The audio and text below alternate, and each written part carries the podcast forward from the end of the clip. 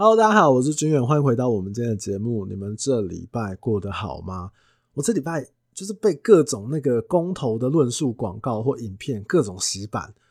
公投啊，投票其实它也是一种选择，跟今天聊的事情有一点点的关系。这样，那我想要岔题一下，我觉得不管你的政党色彩是怎么样，或者是你支持怎么样的一个说法，其实在政治上面的沟通可以学到很多很多的道理。我举个例子，你就看这一次的这个公投议题，他们有一些，比如说拍影片做论述的啊，或者是说可能是呃有辩论的啊，那你可能就会发现哦。某些人他想要表达的东西的时候，他感觉比较像是他不是要去说服反对方来支持他，他比较像是去鼓吹自己的说法，然后去激动自己的支持方，就让自己支持的人激动起来，然后来一起去攻击对方的一个立场，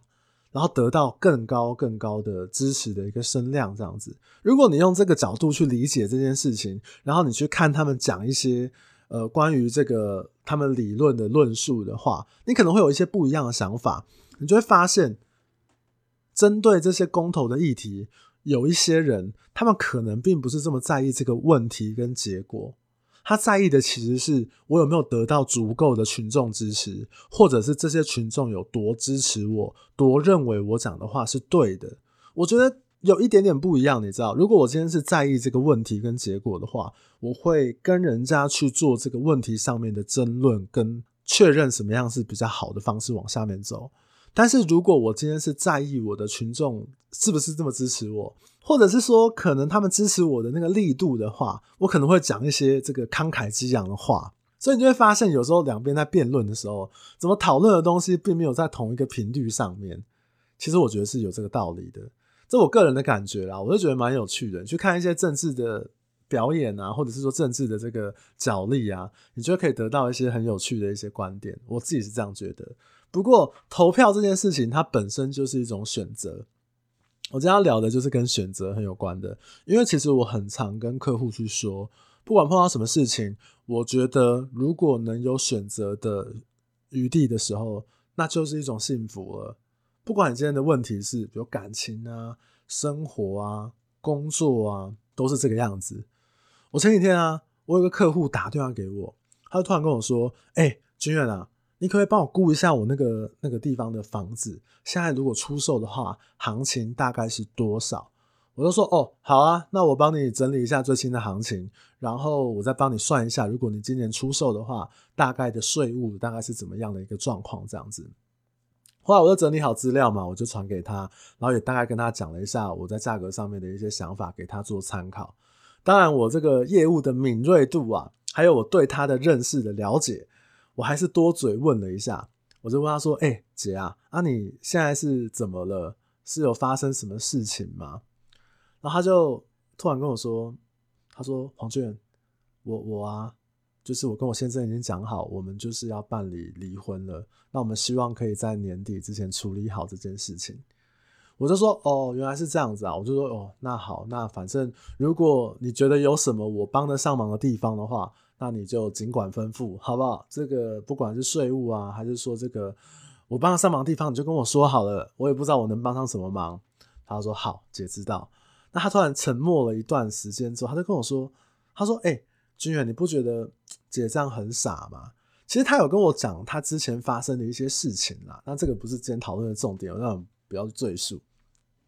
那我就问他说：“我说哈，你是问我傻或不傻吗？你有没有预期我想要跟你回答什么样的答案？我可以照着你的方向去讲。”他说：“他说哈，我就说，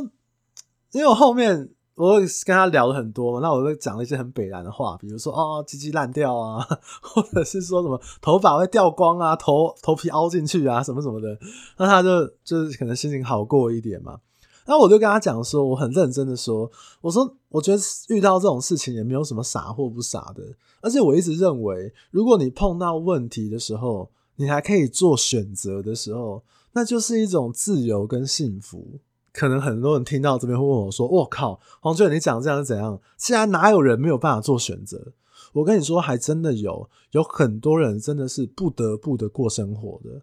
比如说，我可以跟你们分享我之前另外一个客户发生的例子。我之前有一个客户，他有一次哦，就是我们聊天嘛，他跟我讲他家里面发生的一个事情。他是一个长辈，那因为他被他先生打，被他先生家暴，然后打了二三十年。那可能很多人都会说：“哦，这女的也太傻了吧？怎么可以挨打打二三十年？你从中年打到老年，你是有被虐狂，是不是很笨啊？或者是说，有些人会甚至会讲说：啊，这就是什么嫁鸡随鸡、嫁狗随狗的这个概念啊，自己不会想啊，什么什么的。可是你知道吗？他从二十几岁、三十岁的时候，他就是一个家管的角色，他没有实际出社会在外面工作的经验。”三十年前，他是一个完全没有工作能力跟在外工作经验的人。可是那个时候，在他旁边的有什么？是三个小朋友，三个女儿，还有一个不太负责任的先生。所以那个时候，他活着的目标就是看着这三个女儿可以平安长大。我们人可能都会对未来有一点希望嘛，或者是梦想。他没有，他对于未来的希望就是，如果小孩长大的那一天，也许他就可以自由活的活着。所以有些人在旁边讲说什么“嫁鸡随鸡”啊，“嫁狗随狗”的时候，其实有时候不是一个传统的观念去框住他，是这个人哦，他有他的使命感，或者是他活着其实还背负着其他人或者是一个家庭的责任。我那个时候听到的时候，我就理解到，哦，这就是一个不得不活着的方式。所以，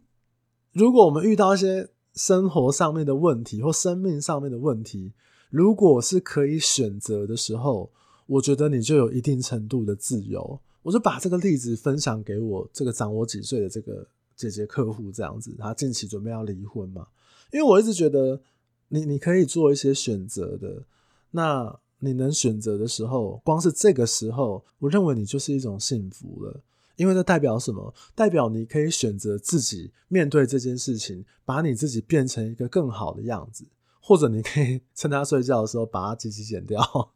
或者把他头扭断，或者就意志消沉，不去过好自己的生活。你可以去控制的，你知道吗？因为当我们人遇到问题有选项的时候。那代表什么？我们对这件事情是有一定程度的控制权，我们可以去控制这件事情，让它之后会变得怎么样。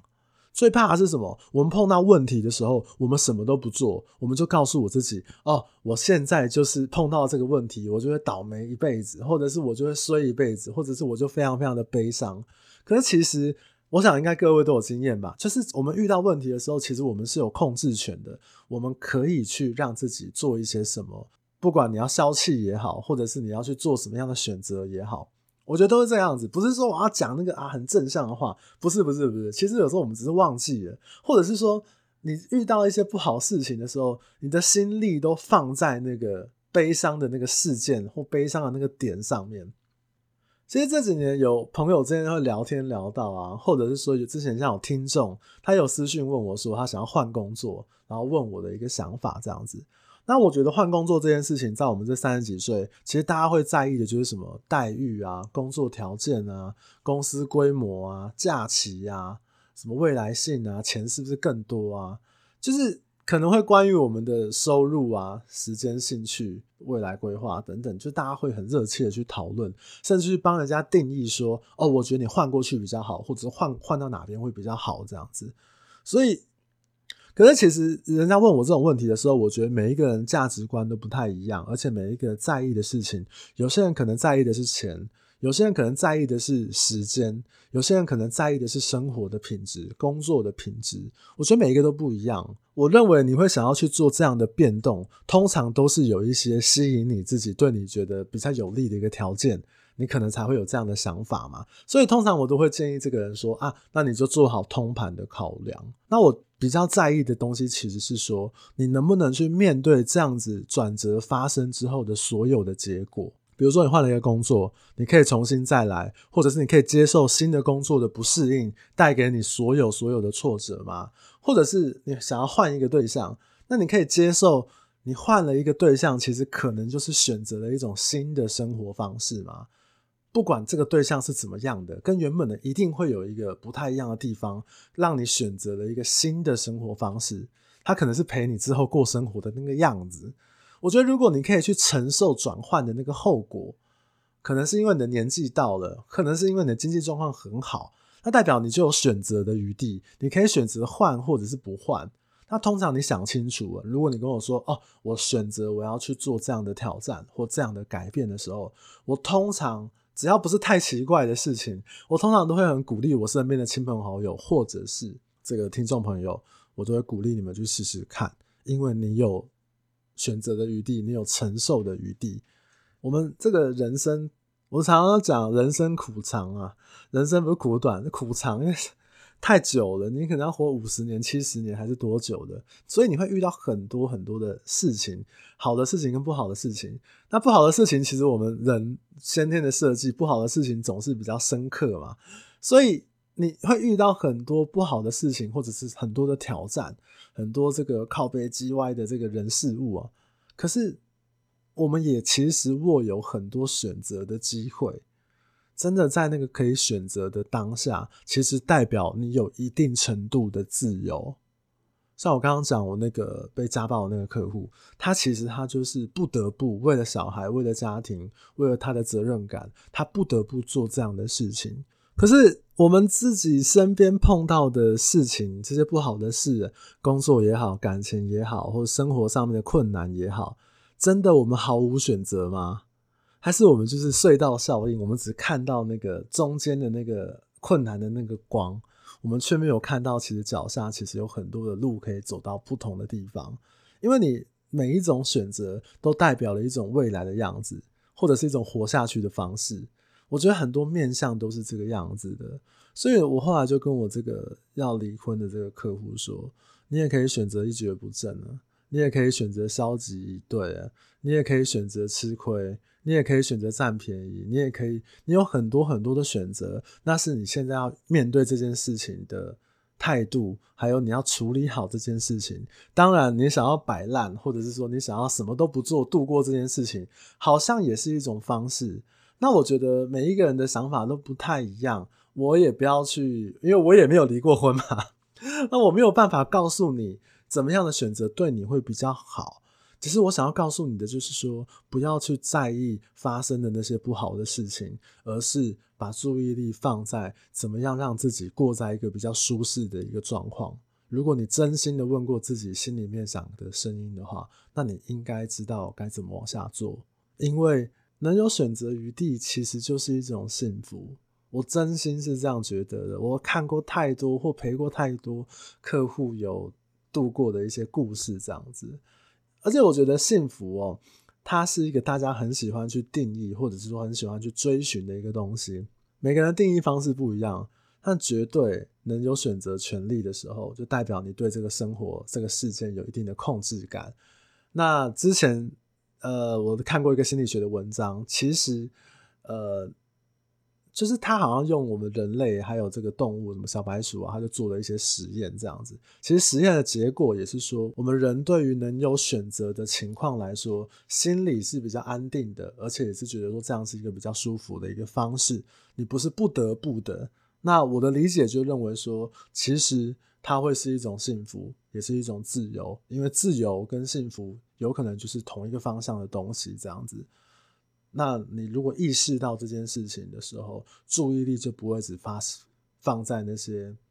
不好的事情上面，大概是这样。其实也不是要跟各位讲什么心灵鸡汤的话，只是因为你知道我这个人生的苦难也没有少过其他人太多，所以以前我很常抱怨的，我很喜欢去钻牛角尖，觉得说啊，我怎么遇到这个事情，然后怎么遇到这样，怎么样，怎么样，怎么样。都会注意力都会发生在我，我好像是全世界最衰最倒霉的人，但其实不是的。就算是你，就算是全世界最衰最倒霉的人，你还是有能力去做，让你不要变成全世界最衰最倒霉的人嘛。那你可以换个角度讲，有些人讲这个，比如说这个换个角度讲，事情更美好，这也是面对事情的一种选择。这不是要去讲那种很虚假正向的，只是我们有时候都真的会忘记，我们自己是有。选择的能力的。后来这个客户听了我的话之后，应该有好一点吧。那我觉得难过、悲伤的事情很多，其实我觉得人生是这样子啊，如果它是一个值得难过的事，那就好好去难过；它是一个值得悲伤的事，就好好去悲伤；它是一个快乐的事，就请你用力的去快乐。它如果是一个很好笑的事情，那你就笑得跟智障一样。但是不要忘记，我们还是有对于生活的控制权，还有选择的权利。我们都是自由而且是幸福的，好不好？这应该不会太鸡汤吧？我是很讨厌那种虚假正向力量的人，所以这一个部分。这个事件就是我最近跟客户聊天，然后我自己整理出来的一些想法，分享给我的客户，也分享给你们，希望能够对你们有一点点帮助。